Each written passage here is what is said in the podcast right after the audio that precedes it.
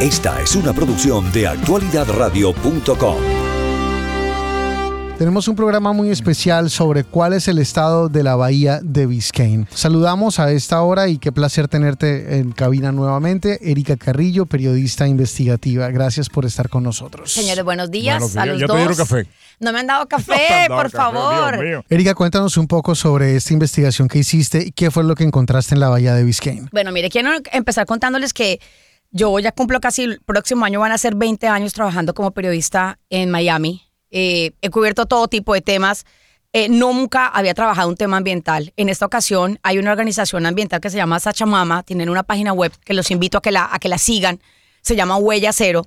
Y Huella Cero me contacta hace un par de meses eh, porque querían hacer un trabajo importante para el sur de Florida. El trabajo estaba relacionado a la bahía de Biscayne, al tema de la polución y qué estaba causando el tema de la polución y cómo nosotros, eh, como parte de esta comunidad, podemos generar una mejor calidad de vida para la bahía que al final del día representa un motor económico para nosotros. Eh, cuando eh, acepto hacer este trabajo, comienzo a averiguar, bueno, qué tan contaminada está la bahía de Biscayne, eh, por qué es tan importante. Y me dio curiosidad de saber también, eh, porque cuando empiezo a leer, en todas partes leía que no, que la bahía es un motor económico nuestro, es un motor económico. Y cuando empiezo preguntando, ok, ¿cuánto dinero genera para Miami, para el condado? Eh, me sorprendió y voy a empezar con esto muy puntual, que aquí no existen cifras de cuánto dinero nos está dejando un motor como este, económicamente hablando.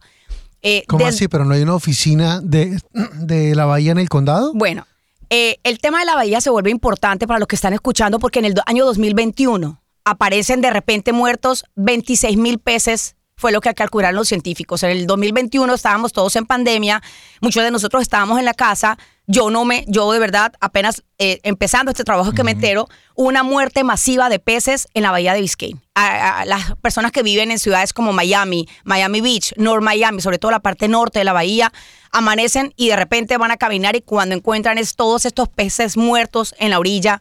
Básicamente los, los peces se murieron porque no había oxígeno en el agua. Y cuando los científicos de la Universidad FIU empiezan a investigar, lo que detectan es que está tan, perdóname la palabra, está tan podrida, tan contaminada el agua de la bahía de Biscayne que el césped marino, la capa de, de hierba que está bajo el agua, básicamente está muerta en el 90% en la parte norte de la bahía.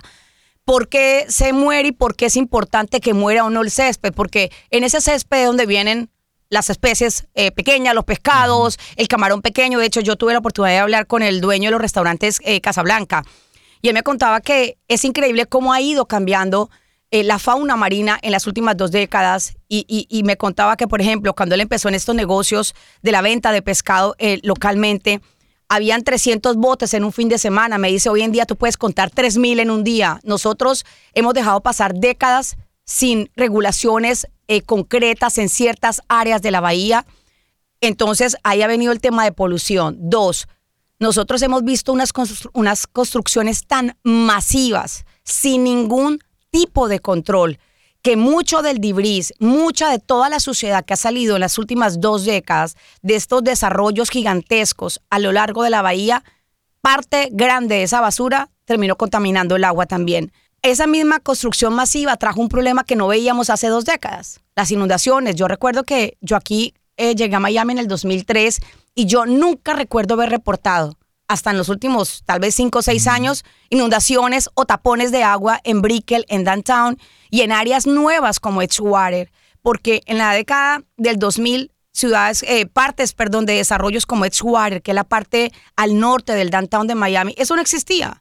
Eso era muerto, eso era lleno de, de indigentes, era un área que no tenía vida.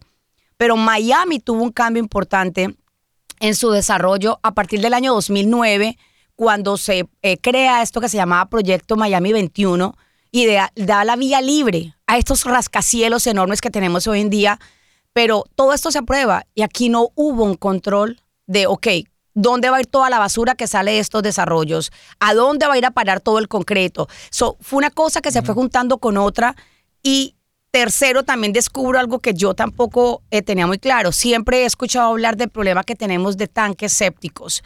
Y cuando empiezo a, a leer sobre este tema, me entero de que básicamente nosotros eh, no sé cómo decirlo en radio, y no lo digo yo, lo Yo dicen... también quería decirlo de otra forma, me dijeron que no puedo decirlo como quería Ok, decirlo. pero básicamente según los científicos... Es que las eh, aguas negras, en vez de ser procesadas a través de las tuberías, eh, terminan en estos septic tank y hay filtración de aguas negras. Y el agua negra, para que ustedes entiendan qué es la caca, todo ese tipo de coca, que es cosa que uno hace cuando uno habla la cadena, en vez de ser procesada a través de tuberías, va al septic tank. Esa agua está contaminada y termina en el manto freático mucha de esa agua. Es decir, básicamente... Ajá. Sí, pero no me dejaron decirlo al aire. Pero vamos a, a saludar a esta hora de la mañana a la alcaldesa del condado de Miami-Dade, Daniela Levin Cava.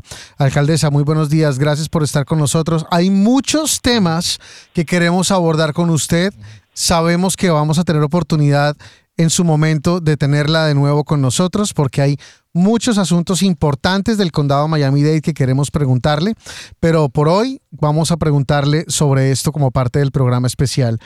La bahía de Biscayne no está en buen estado. ¿Qué es lo que está pasando, alcaldesa? Bueno, gracias para, para esta conversación y puedo decir que siempre he sido una defensora del agua y de nuestra bahía especialmente desde hace muchos años.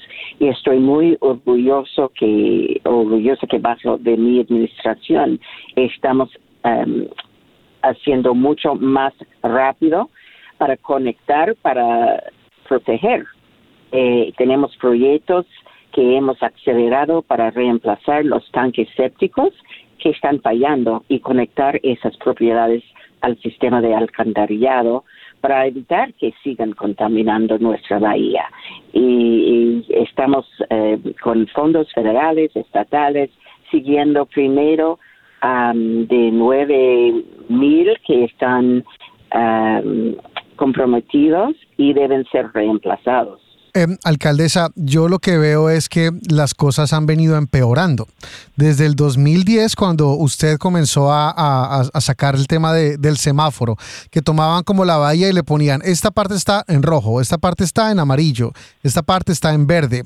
Hay algunas partes, sobre todo en el norte, que han venido empeorando. Y estoy viendo el reporte del 2020 y el del 2021. Y las cosas no van por buen camino, han empeorado. Bueno, de verdad estamos con las leyes nuevas, por ejemplo, de del um, fertilizante que ya no puede usarlo durante la época de la lluvia, que también baja los nutrientes en el en la bahía, no solamente de los tanques sépticos y eh, no había un programa antes de mi administración de reemplazar los tanques sépticos. Esto es algo nuevo que estamos acelerando. Mm. Cuesta bastante, como sabe, pero como dice, es tan importante seguir adelante.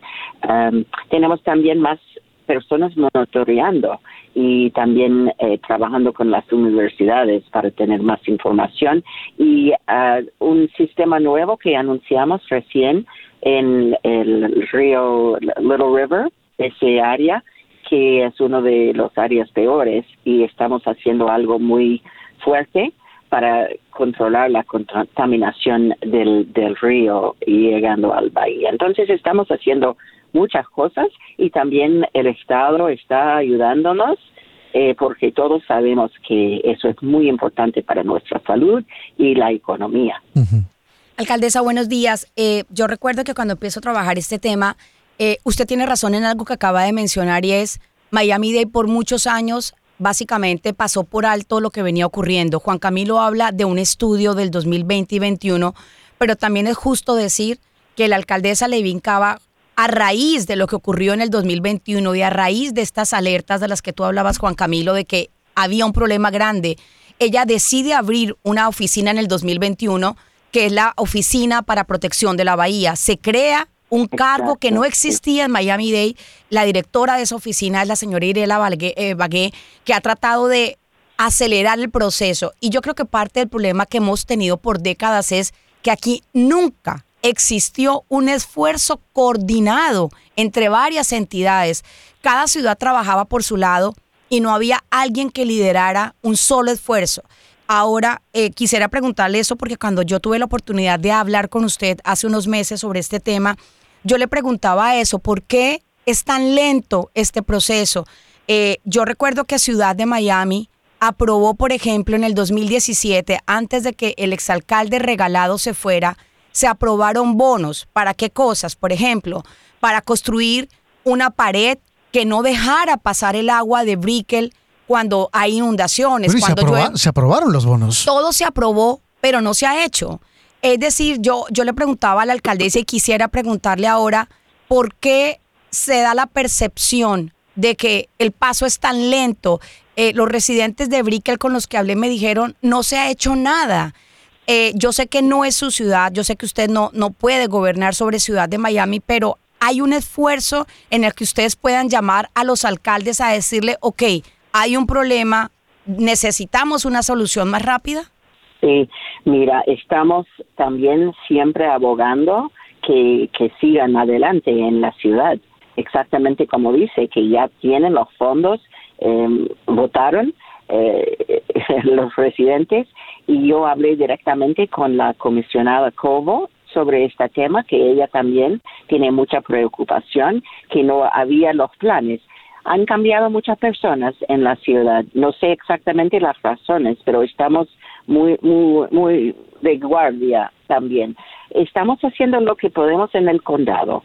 Eh, las leyes que han cambiado de la, el fertilizante, estamos monitoreando más eh, la construcción para que no echan bas- basura estamos mejorando el sistema de, de stormwater cuando porque cada cosa que cae en, en la tierra entra en el bahía cuando llueve entonces es muy importante y, educando la, todos tenemos un programa de educación y, estamos eh, eh, acelerando como dice con nuestra jefa de la bahía Israela Bagué y ella eh, ella está educando eh, muchos y trae, ayudándonos en traer fondos y por eso estamos con el programa de conectar a proteger y estamos acelerando la construcción de todo eso bajo de, de mi administración y estoy muy orgullosa de lo que estamos haciendo, pero tienes razón, tenemos que seguir adelante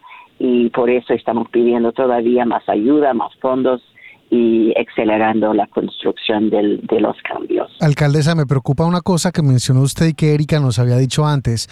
Las construcciones, los edificios hacen un rascacielos, hacen una gran construcción y terminan botando la basura de la construcción, el debris de la, de, la construcción en la bahía. ¿Cómo puede terminar esto? ¿No hay como alguna, alguna ley o alguna multa para los constructores si después de una construcción terminan botando eso en la bahía? Es que adicionalmente a eso, Juan Camilo, eh, yo pregunté, por ejemplo, el condado dijo que vamos a poner multas a quien riegue fertilizantes en la época en que no es. Vamos a poner multas, pero para mul yo pregunté, quiero ver cuántas multas ha puesto el condado. El condado no ha podido Mira, poner sí, ninguna sí, sí. multa porque tienen que atraparlos infraganti. Si no atrapas a la persona infraganti botando la basura en la bahía o yendo a, a verter desperdicios en la bahía, el condado básicamente no puede poner policías a, a través de la bahía para, para poner este tipo de multas y creo que esto ha Eh, dificultado ese trabajo. Mira, eh, estoy muy agradecida de tener la oportunidad de explicar y también tenemos nuestra eh, directora eh, deputante Marisela para contestar más los detalles de lo que estamos haciendo, Marisela Aranguis Cueto. Pero puedo decir que hemos aumentado las multas y hemos aumentado las personas eh, mirando, eh, monitoreando la construcción y también hay muchos eh, residentes que toman fotos y nos mandan y por eso sabemos, es muy importante que nos notifica cuando ven algo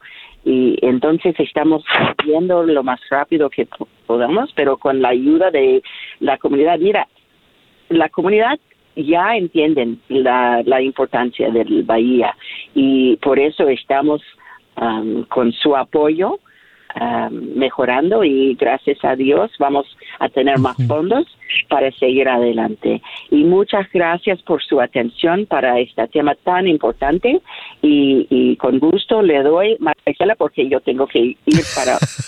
Sí, lo sabemos, alcaldesa. Gracias por hacerse disponible y tenemos muchas conversaciones pendientes sobre otros temas que oportunamente abordaremos con usted. Gracias. Queremos saludar también a Marisela Aranguis Cueto, ella es la directora adjunta del Departamento de Agua y Alcantarillado del Condado Miami-Dade.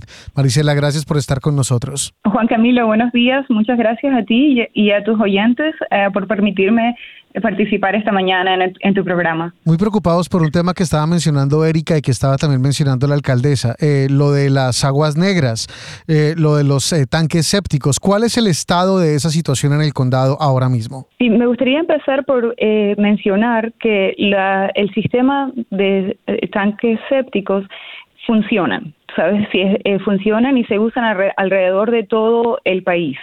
Eh, la situación que tenemos en, en, nuestra, en nuestra área aquí en el sur de la Florida es que el nivel freático ha estado incrementando, como sabemos, por el cambio climático. Y es esto lo que, lo que causa de que nuestros pozos sépticos estén, eh, sean susceptibles a fallar. En el sistema, en todo el condado, tenemos aproximadamente 120 mil eh, pozos sépticos y de estos 120 mil eh, se, se, estudia hoy que eh, probablemente 9.000 de ellos estén eh, comprometidos o estén vayan a fallar. Perdóname, perdóname la interrupción. ¿Dijiste 120 mil? Sí, y, en el condado, sí, 120 mil en todo el condado. ahí son los tanques sépticos que hay en el condado y de esos 120 mil, hoy, en el 2023, se estudia que aproximadamente 9.000 de ellos están eh, comprometidos o con causas de que puedan fallar o ya estén fallando. Yo, yo quiero hacer aquí, aquí una acotación para que los oyentes entiendan este dato.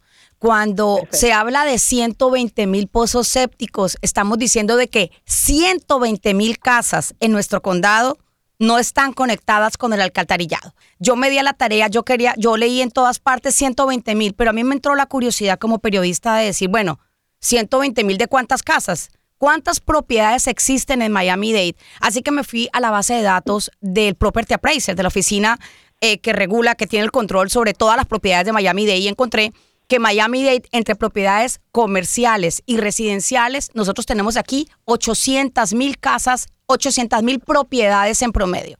So, cuando hablamos de que aquí hay 800 mil casas y 120 mil, escuchen bien, tienen un tanque séptico, quiere decir que casi el 16% de todo el condado Miami-Dade tiene un pozo séptico. Y me, impresionó saber que desde la década de los 60 el gobierno federal empezó a decirle a, Miami-Dade, no construya más con tanque séptico, no construya más con tanque séptico.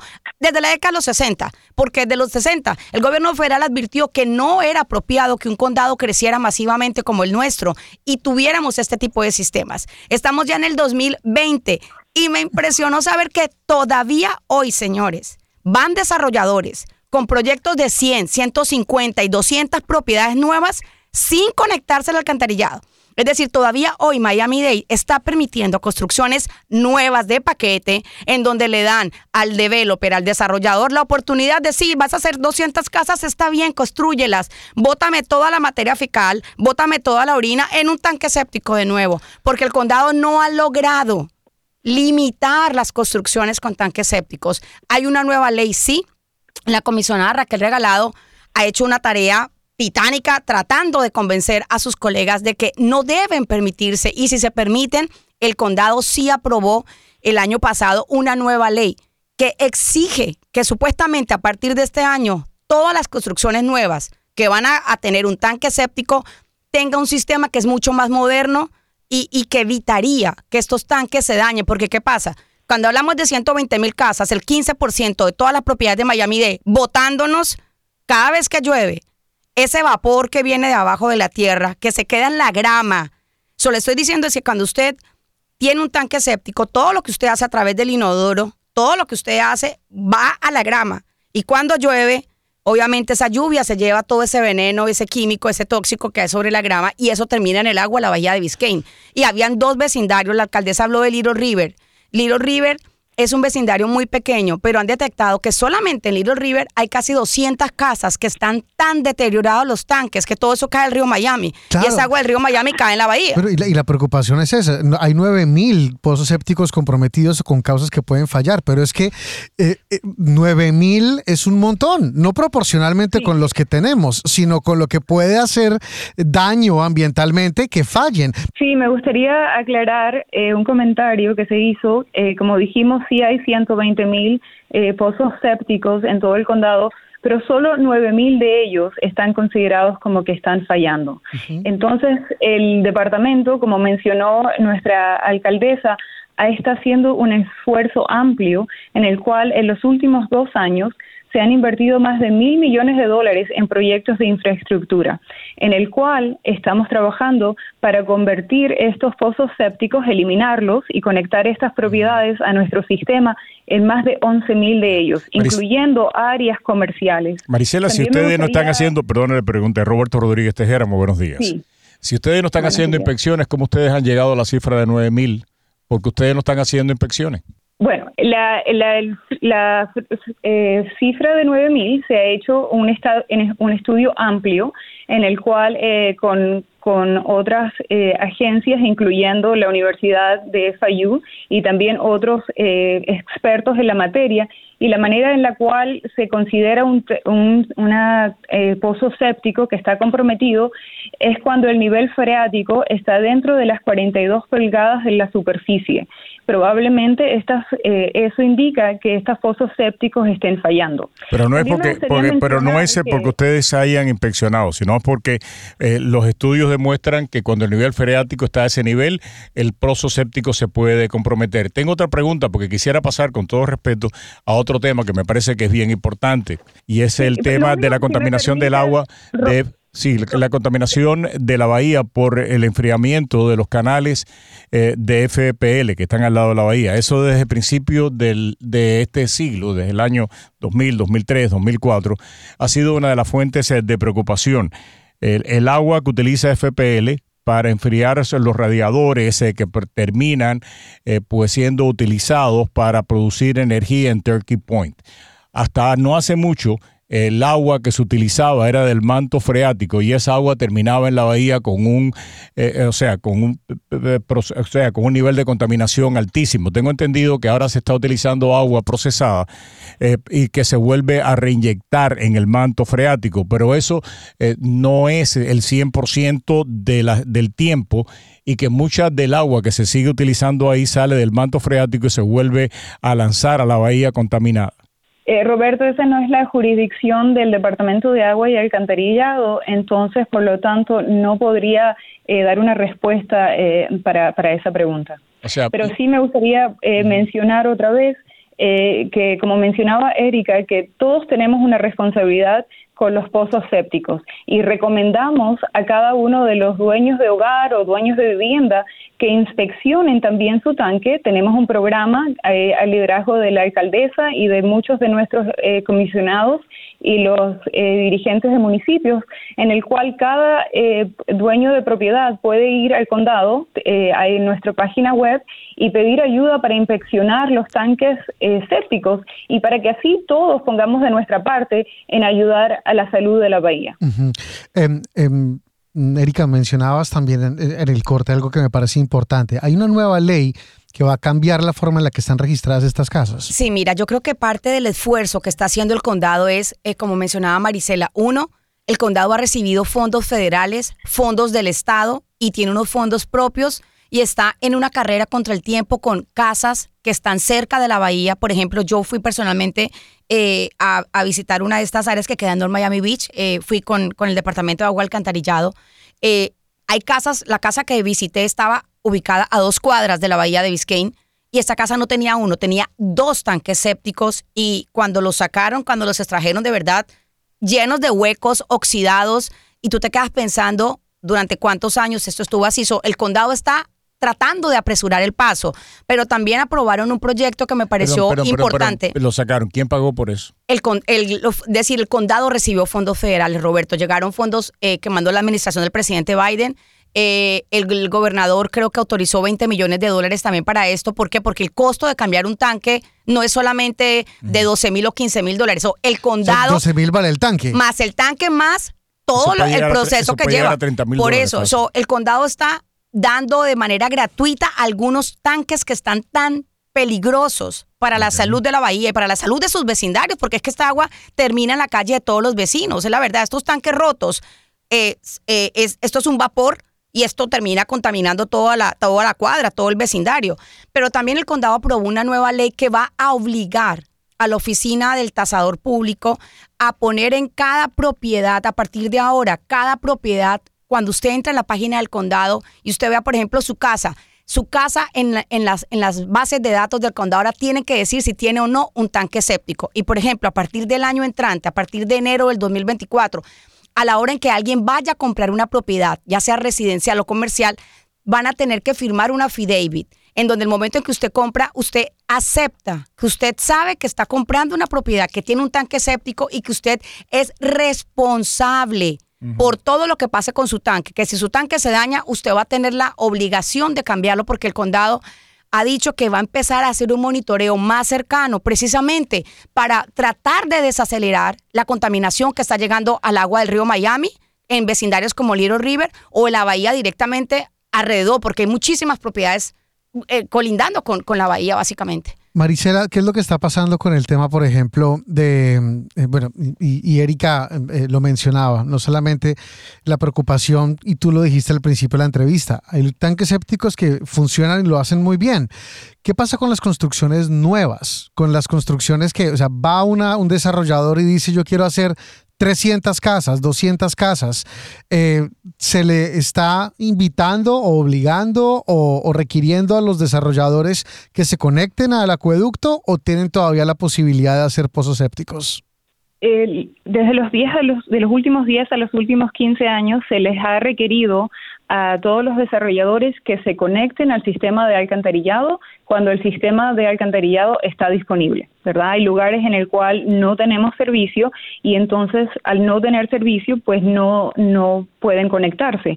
Al no poder conectarse, eh, la comisión acaba de aprobar en el año 2023 eh, sistemas de tratamiento y eliminación de aguas residuales a través de pozos sépticos que son aún mayores eh, mayor estándar y requerimientos en los cuales hacen estos eh, pozos sépticos mejores para poder para poder estar funcionando en nuestro sistema. Así que realmente se está haciendo todo lo posible para asegurarse que la salud de la bahía eh, mejore, porque todo el mundo entiende que hay problemas. Eh, también me gustaría mencionar, al, como estábamos hablando del costo que significa para, para los dueños de propiedad, que hemos aplicado a programas de subvenciones por más de 590 millones de dólares. Eh, hemos muchos de ellos ya se han eh, adjudicado, hemos recibido una notificación de adjudicación y estamos seguros de que este dinero va a ayudar a que cada persona que tenga eh, una, un pozo séptico que esté comprometido o que esté en problemas pueda trabajar con el Departamento de Agua y Alcantarillado y podamos mejorar y asegurarse que se conecten en nuestro sistema, incluso desarrolladores como tú acabas de mencionar. Erika. Nada, también eh, que eh, parte del trabajo... yo quisiera preguntar, ¿quién califica para ese dinero? Eh, me parece importante, o sea, las personas que tienen esos, o, los 9 mil pozos sépticos, ustedes, o sea, lo contactan, le dejan saber que hay dinero disponible y que si ellos quieren pueden aplicar o tienen que aplicar obligatoriamente a sustituir el, el tanque séptico. ¿Cómo es que funciona ese tema? Sí, para los cuales hemos tenido ya el programa de subvención, Roberto, el Departamento de Agua y Alcantarillado está haciéndolo todo. Está haciendo desde el hecho de contactar al, dueño del hogar y haciendo los permisos eh, eh, para ellos y luego haciendo toda la construcción. realmente lo, único que tiene que hacer el dueño del hogar es firmar el permiso que está de acuerdo que el Departamento de Agua y Alcantarillado haga todo lo que todo toda la, construcción y la eliminación del pozo séptico y lo estamos haciendo así porque entendemos que eh, eh, pasar por el proceso de, de, permisos pasar por tú sabes las diferentes diferentes eh, aprobaciones es muy difícil. Entonces queremos hacer un, sistema en el cual le podemos hacer todo el, proceso para que así sea más conveniente y sea mucho más fácil. Sí. Eh, Marisela, gracias por estar con nosotros eh, esta mañana en Actualidad Radio. No, muchas gracias a ti. Y algo muy importante es lo que se ha logrado aprobar en recursos para invertir sobre el tema. Y quien estuvo muy al frente de esa aprobación estuvo, eh, fue el alcalde en ese momento de la ciudad de Miami, Tomás Regalado. Nos acompaña a esta hora de la mañana. Alcalde, muy buenos días. Gracias por estar con nosotros. Buenos días, Juan Camilo. Buenos días, Erika, a todos los participantes. Y aunque ustedes saben perfectamente que este es un tema que incumbe de una forma directa al condado y al gobierno federal, además del Estado, como tú señalas, la ciudad de Miami tuvo mucha participación en el tema de la limpieza de la bahía en los últimos años, debido a que Miami tiene casi 10 millas eh, de costa que dan a la bahía de Biscayne. Todo lo que va desde casi Madison Hammocks uh, al norte hasta llegar eh, al área de Shorecrest, eh, que es la 79, la 87 calle, es eh, costa de, de, la bahía. Precisamente eso nos llevó a nosotros a participar en análisis, así como también en eh, remedios para la bahía y nosotros oh, gastamos oh, durante la alcaldía mía varios millones eh, de dólares junto a la Comisión del Río Miami para limpiar las costas ah, de la bahía y oxigenar el agua. Es eh, unas naves especiales que se llaman Excalibur que yo estoy seguro eh, Erika la conoce. Pero yo creo que lo más fundamental, y me alegra mucho que Erika haya hecho este estudio tan eh, detallado, eh, porque en 1973, por primera vez en la historia, el condado Miami-Dade emitió un memorándum que ahora conocemos, donde decía que los tanques sépticos eran uno de los principales contaminantes de la bahía de Biscayne. A partir de ese de esa fecha se fueron eliminando o, tanques sépticos o se fueron construyendo viviendas sin tanques sépticos, pero hoy todavía tenemos 150 mil tanques sépticos. El segundo problema que tiene eh, la bahía y esto eh, quería también confirmarlo con Erika, es eh, el runoff, o sea, el agua que cuando llueve cae en los campos agrícolas y se lleva los fertilizantes al manto acuífero que... O a los canales, o a los, alcaldes, o a los canales, alcalde y a los canales, por, por supuesto, que desembocan en la bahía de Biscayne, principalmente el I-4 eh, que atraviesa toda el área, viene desde Blue Lagoon indicando. Después tú tienes el tema de la rotura de la infraestructura, de las, los, las tuberías, que las bombas de agua, hay una precisamente en el Bayfront Park, que es una estructura que nadie sabe lo que es, pero eso es una bomba de agua que impulsa las aguas negras ya tratadas, pero con mucho cloro a dos millas uh, de, de, la, de las costas de la bahía. Pero ¿qué pasa? La marea trae esas aguas y provocan. Ahora, la agricultura, como tiene tanto fertilizante, crea una serie de algas verdes que matan el oxígeno. Alcalde, perdone que lo interrumpa, perdone que lo interrumpa ahí, porque Erika compartía con nosotros una información que yo creo que es importante que los oyentes entiendan. ¿Por qué el condado no puede regular el uso eh, pues eh, de todas estas cosas. De los tanques sépticos, ah, de, en los campos agrícolas, especialmente ah. del uso del uso de todo. Eh, sí, porque a mí también me sorprendió saber que Miami Dade desde el 2021 aprobó una ley, Miami Dade y algunos condados, algunas ciudades en el estado de la Florida, para prohibir en temporada de lluvias el uso de fertilizantes, porque como explicaba el exalcalde regalado. Y insecticidas también. Sí, so, cuando usted, cuando usted le pone fertilizante a su, a su césped al frente de su casa y llueve, todo esto va para el acueducto y todo ese acueducto, todo eso termina, toda esa podredumbre de químicos termina en el agua de Biscayne. Resulta que Miami de aprueba en el 2021 que durante seis meses del año usted no pueda regar con fertilizante.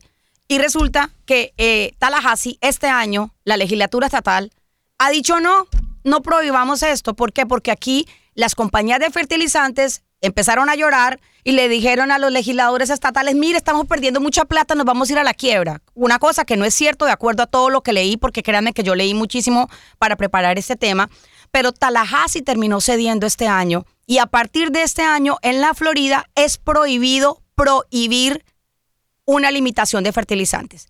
Miami-Dade cuando... eso, pero Erika, además de eso, acuérdate que la prohibición fue para casas residenciales y para áreas ah, no agrícolas, porque la, el área agrícola puede usar fertilizante los 12 meses del año y está protegida por una ley estatal y por una ley federal. Entonces, ese es un problema grave. Es decir, que, claro, porque es decir, ahora a partir de ese año, Miami-Dade se logra salvar este año por una razón, porque obviamente el condado en eso sí se movilizó el condado eh, logró hablar con los legisladores, con algunos, la representa, el grupo representando aquí a Miami-Dade y lograron que Miami-Dade fuera excluida. O Miami-Dade todavía va a mantener lo que ellos llaman un ban, una prohibición para que durante época de verano, de mayo a octubre, no se use fertilizantes. Igual pasa con el plástico, yo tampoco sabía esto.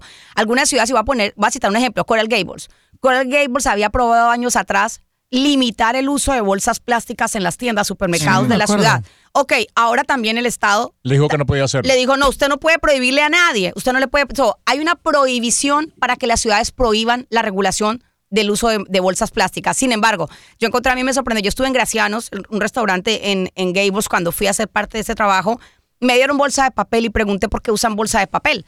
Y me dijeron porque, aunque no es, no es ley, nosotros como, como, como entidad, como restaurante, queremos ayudar en el tema ambiental y me pareció maravilloso. Miami tiene una campaña en la que está invitando también a los negocios a que participen para la eliminación en lo que sea posible del plástico. Pero volviendo al tema del alcalde, alcalde, a mí me gustaría que usted nos explicara un poco qué fue lo que se aprobó en 2017 y por qué no se ha hecho no se ha gastado los fondos que los ciudadanos aprobaron en 2017. Miami había eh, Ciudad de Miami había prometido con esos bonos construir una pared en Brickell, montar un manglar en, en el área de Brickell para controlar la entrada de agua cada vez que se inunda. Eh, ¿Por qué la gente no ve? Los residentes de Brickell me dijeron, es increíble que hace siete años aprobamos esto desde 2017, que se fue el alcalde regalado, entró Francis Suárez y no se ha hecho absolutamente nada.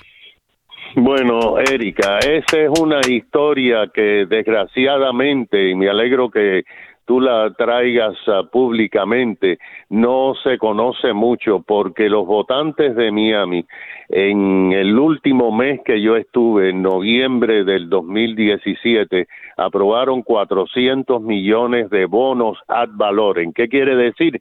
Que se autoimpusieron un eh, impuesto a la propiedad para tener estos bonos. De estos 200 millones eran para remediar el cambio climático, el levantamiento de las aguas y las penetraciones del mar, así como bombas. Lamentablemente, eh, ahora dicen los comisionados que van a comenzar a proponer proyectos, pero han pasado siete años eh, y desgraciadamente no se han puesto de acuerdo la ciudad de Miami con el condado Miami-Dade. No se ha gastado eh, la gran parte, un 90% de esos fondos y lo único que se ha hecho es pagar en estudio eh, sobre el tema de los Festival, acá el negocio es eh, montar una empresa que haga estudios. Pero, alcalde, precisamente para eso saludamos a esta hora Sabina Cobo. Ella es comisionada de la ciudad de Miami y también buena parte de su distrito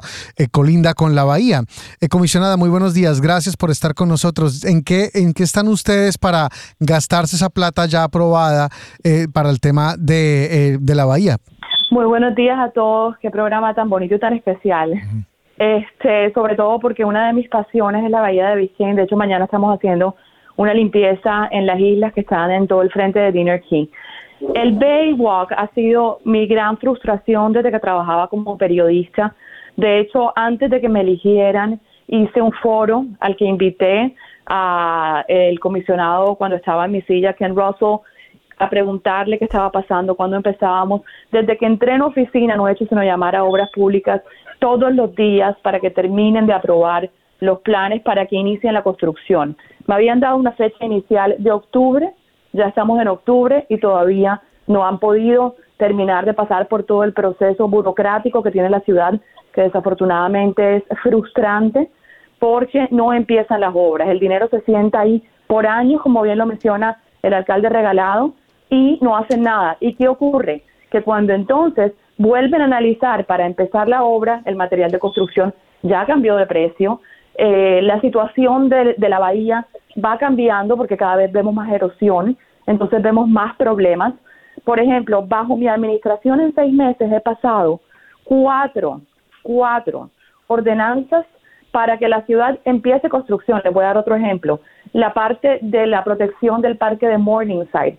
Eso se tuvo que pasar bajo mi jurisdicción. Ni siquiera se habían podido poner de acuerdo entre si iban a hacer una pared de concreto o iban a hacer una pared llamada Living Shoreline, que fue lo que al final... de, verdad que es el colmo. Uno oye esas cosas y, ah, ya, ya tenemos la plata, que es lo más difícil, y no se pueden poner de acuerdo en cómo le van a poner a la pared. Erika. No, no, no, no se, no se Bueno, ahí la comunidad estaba dividida.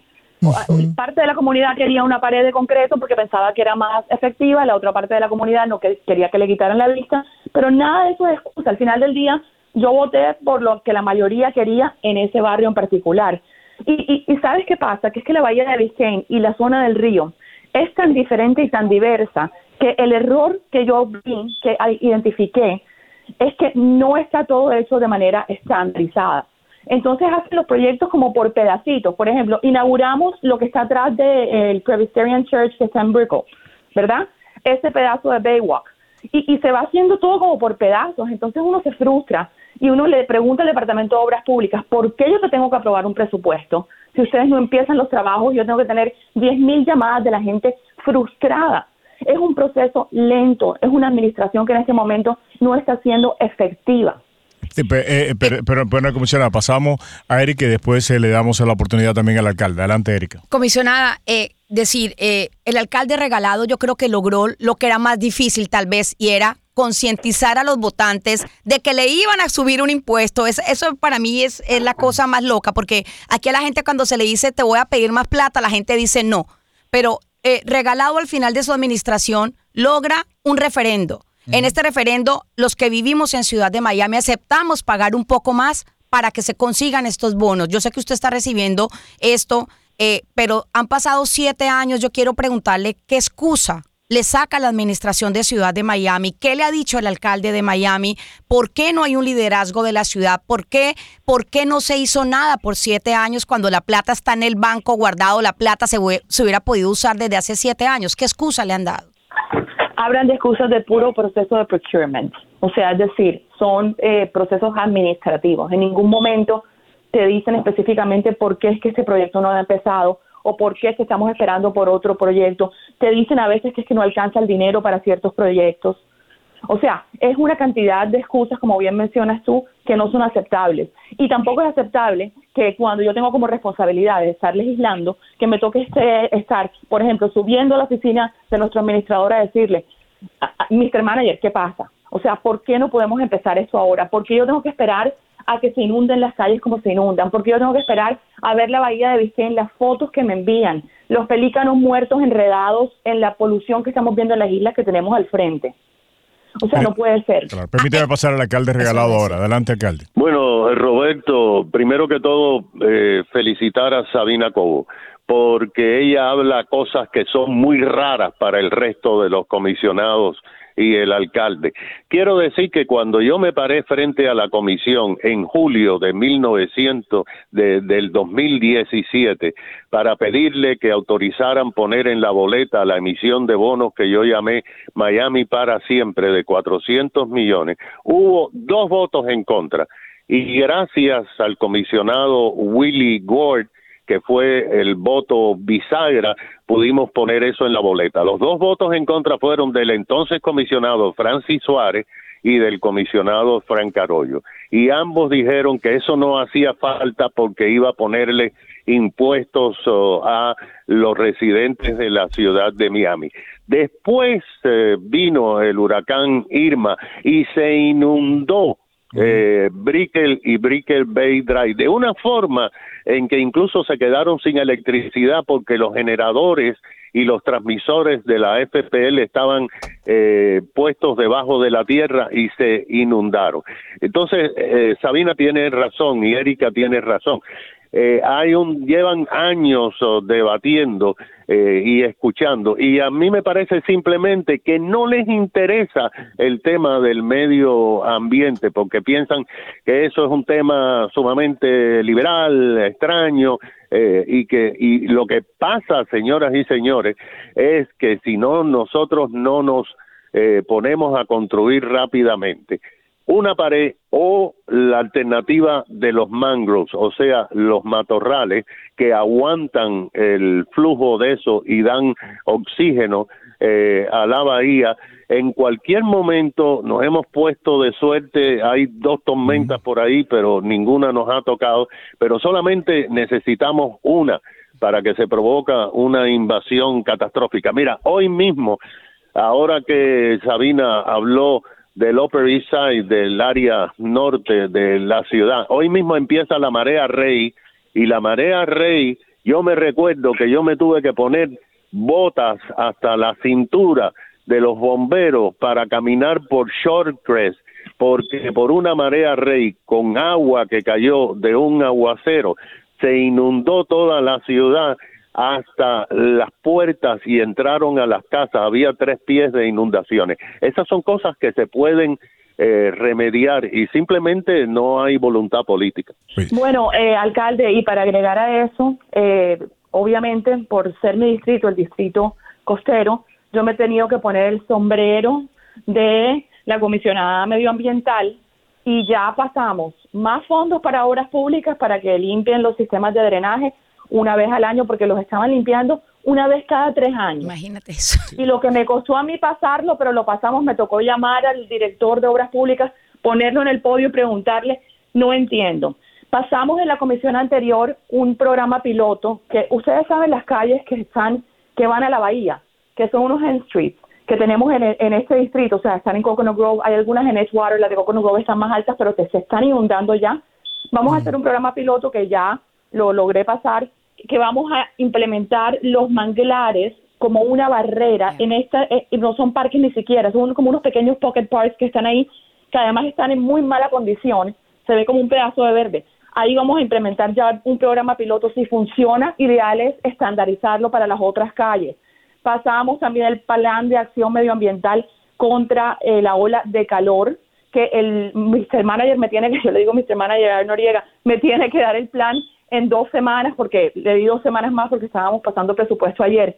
Pero definitivamente estoy haciendo todo lo que no se ha accionado en los pasados siete años, que yo no sé por qué, como bien lo dice el alcalde, por la gran preocupación que me cae a mí cuando a mí me eligieron a las dos semanas, comenzó esa lluvia torrencial que se inundó todo el downtown, que si bien debajo de la 395 cae bajo condado, el resto, Edgewater, eh, Morningside, Brickell, todo eso está bajo mi jurisdicción. Ciudad de Miami. Sí, pero, pero Sabina, Sabina, mira, Roberto, Sabina, en esa inundación, la bomba que nosotros instalamos, una bomba que costó casi dos millones de dólares cerca de Mary Brickell, que inyecta 14 mil galones de agua al subsuelo, estaba rota y llevaba rota, varios meses. Es. que es, es, es decir, el problema que yo veo de forma sistemática es o a la ciudad de Miami le ha faltado, no sé, no sé si es una, un, liderazgo de una cabeza, porque por ejemplo... Eh, y, vamos a ponerle las notas, porque el nivel de em. impunidad que hay es terrible. Nada, aquí nadie, nunca nadie es responsable. Allí hay un administrador que se le paga muy buen dinero y que es el responsable de esto. Yo lo que no acabo de entender el nivel de impunidad que tiene la incompetencia en esta ciudad. O sea, hay un nivel de incompetencia casi criminal. Cuando hay siete, eh, cuando hay ese dinero, han pasado siete años, no se han hecho nada eh, y que nadie sea responsable, todo es una entelequia, todo pues la incompetencia es la que sigue primando porque nadie siente de que tiene que pagar un costo eh, por precisamente por no hacer nada y por evitar que las cosas se hagan. Yo les invito a una cosa, este programa es tan realmente tan importante eh, Juan Camilo y, yo hablábamos en el intermedio comercial que vale la pena eh, continuarlo. Por eso queremos eh, también abrirles la invitación para que continuemos esta conversación el lunes a las 8 de la mañana. Y eh, nuevamente, muchas gracias por habernos acompañado, alcalde eh, Tomás Regalado, la comisionada Sabina Cobo, la alcaldesa Levin Cava, Maricela Aranguiscueto del Departamento de Agua y Alcantarillado, Erika Carrillo, que estuvo liderando esta investigación que se llama Biscayne Bay, un motor natural y económico al borde del colapso con la colaboración de Huella Cero y que pueden encontrar en el diario Las Américas. Gracias a todos por acompañarnos.